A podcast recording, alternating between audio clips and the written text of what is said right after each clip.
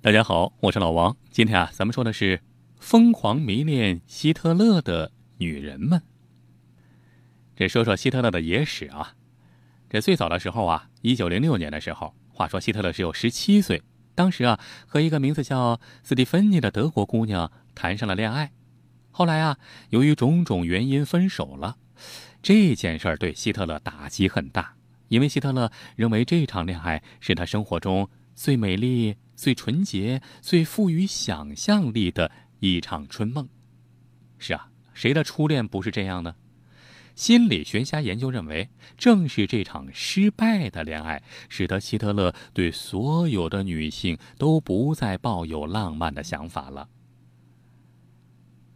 几年之后啊，一九一三年的时候，希特勒又认识了另一个漂亮的德国姑娘，是一个女工，叫汉娜·霍克斯。两个人相恋了，希特勒那时候啊是一个穷屌丝啊，见他天天在公园喂小鸟，就寻找机会和他交流聊天这一来二去啊，俩人一见钟情了。刚才说啊，这个希特勒这时候啊正是穷屌丝，穷困潦倒，靠卖画为生，这生活呀没什么保障。这后来呀，汉娜被一位工厂老板看中了，这就攀高枝了，离希特勒远去了。话说后来到了一战期间，希特勒在巴伐利亚军队服役。一九一六年，他在法国境内受了伤，被送回德国治疗。在这期间，哎，居然又遇到了汉娜。这时候，汉娜已经被老板给甩了，生活没有着落呀，只好以卖淫为生。这俩人一见面又旧情复燃了，哎，又开始恋爱了。可是不久之后啊。汉娜由于顶不住世俗压力，在一个公园自杀身亡。希特勒是痛哭不已啊，伤心欲绝，从此啊，对社会产生了强烈的报复心理。一九二八年，希特勒这时候啊，在政治上是春风得意啊，当上德国总理了。在这个时候啊，他居然爱上了自己的外甥女儿劳巴尔。这外甥女儿是希特勒同父异母的姐姐的女儿。当时的外甥女儿劳巴尔二十岁，长着一头金发。年长两倍的希特勒想方设法的讨好她，想方设法的获取她的欢心。然而，希特勒怪异的性格使得劳巴尔无法忍受。好景不长啊，他就和希特勒的司机哎恋爱上了。这希特勒一怒之下。解雇了司机，这据说啊，这个司机好像是一个犹太人。希特勒从此对犹太人呢就生了敌意啊，所以以后啊就大规模的这虐待屠杀犹太人。当然了，这只是一种说法啊，是吧？这个老王也不太相信这个民间传说而已。呃，话说这个希特勒解雇了司机以后啊，劳巴尔就是这外甥女儿啊，也没过上好日子。她在希特勒的住所待了两年，据说在这期间。希特勒不断的向劳巴尔施暴啊，并强迫他学狗叫。一九三一年九月，二十三岁的劳巴尔用希特勒的手枪结束了自己的生命。从那以后啊，希特勒整天是垂头丧气，来回在房间里踱步，有时候是彻夜难眠。他把劳巴尔的肖像挂在了墙上。每逢他的生日和忌日，就在相框周围放上鲜花。据说啊，希特勒曾经说过，劳巴尔是他一生中唯一爱过的女人。一九四四年二月，美国中央情报局还撰写了一份有关希特勒心理分析的报告。报告说。尽管希特勒曾经和多位女性交往过，但是他对女人似乎并没有真正的兴趣，而且存在着变态的报复心理。从行为分析学上来看，希特勒的恋爱经历极大的影响了他的世界观和人生观。这说了这么多希特勒的故事啊。老王突然想起来，前几天啊，老王在网上无意中看到了一组油画哎，真的还真是希特勒当年的作品。希特勒当年在还没有从政之前啊，一直是一个画家，哎，这画画的还真不错。不过呀，没卖出去多少幅。能够留存下来，那也算是万幸啊。如果您也想看看元首画的油画，哎，究竟怎么样？请您在微信里搜索“老王讲野史”，这是我的微信公众号，然后发送“油画”两个字儿，就可以收到推送给您的元首画的油画了。当然了，是微信里的油画的照片啊，不可能是真的油画啊。发送“油画”两个字儿，发送到“老王讲野史”的微信公众号就行了。好了，继续讲故事，继续往下说。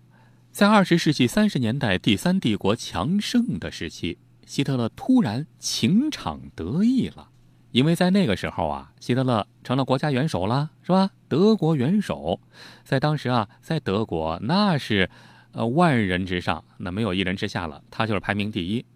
在德国境内啊，受到纳粹思想蛊惑的那么多德国女性，都开始疯狂的崇拜希特勒。据说，在当时，几乎每天都有成百上千的德国呀，还有奥地利的女人都给他写信，表达爱慕之情。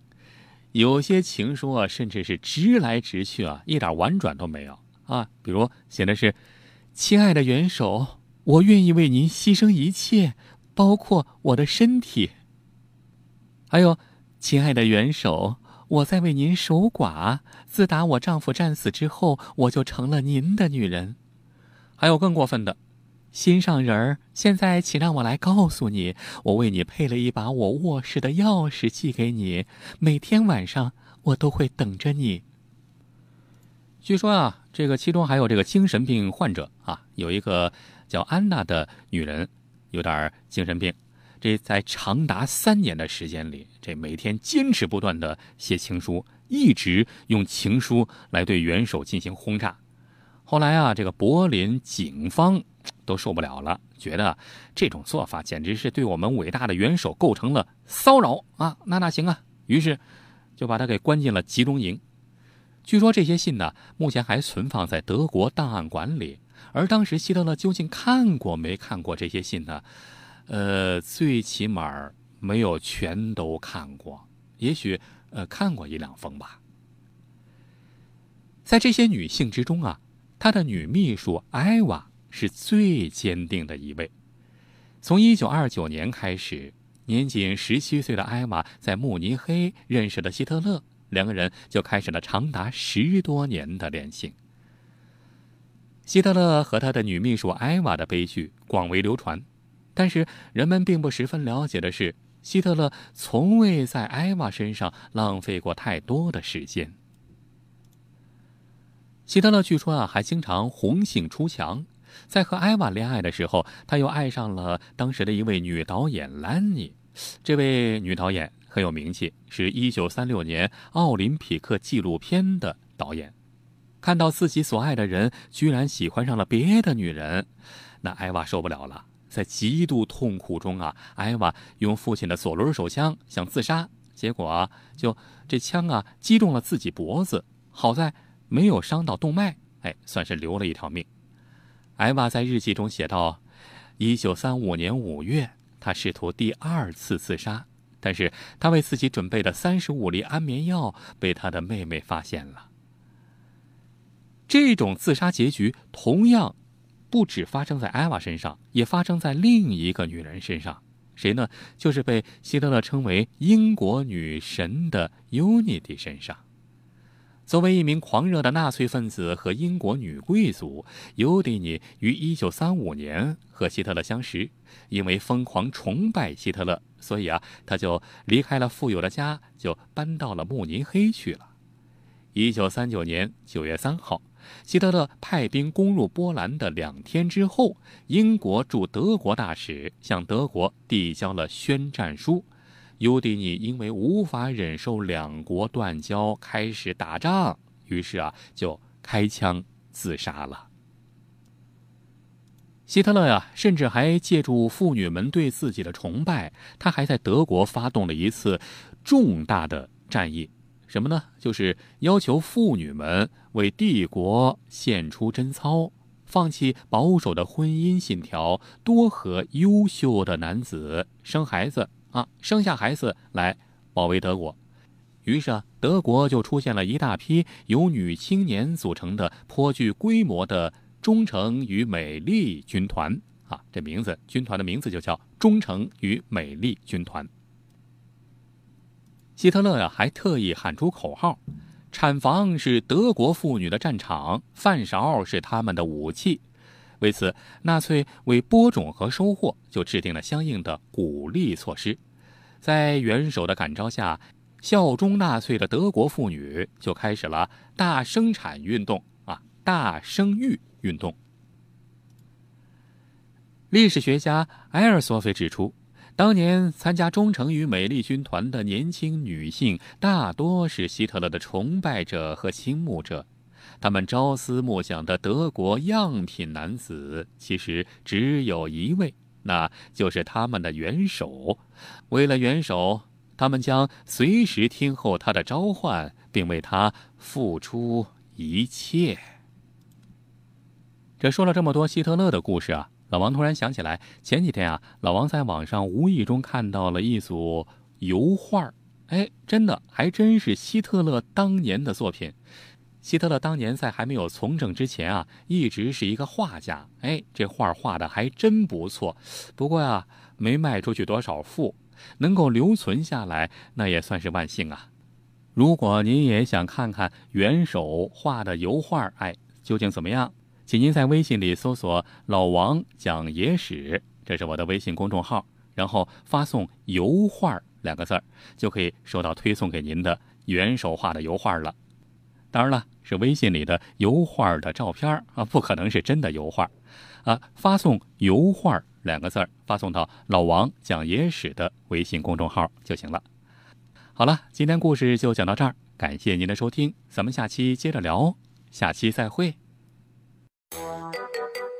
如果您还想看到更多精彩内容，欢迎关注老王的微信公众号“老王讲野史”，里面有更多精彩文章、视频、音频、珍贵绝版老照片。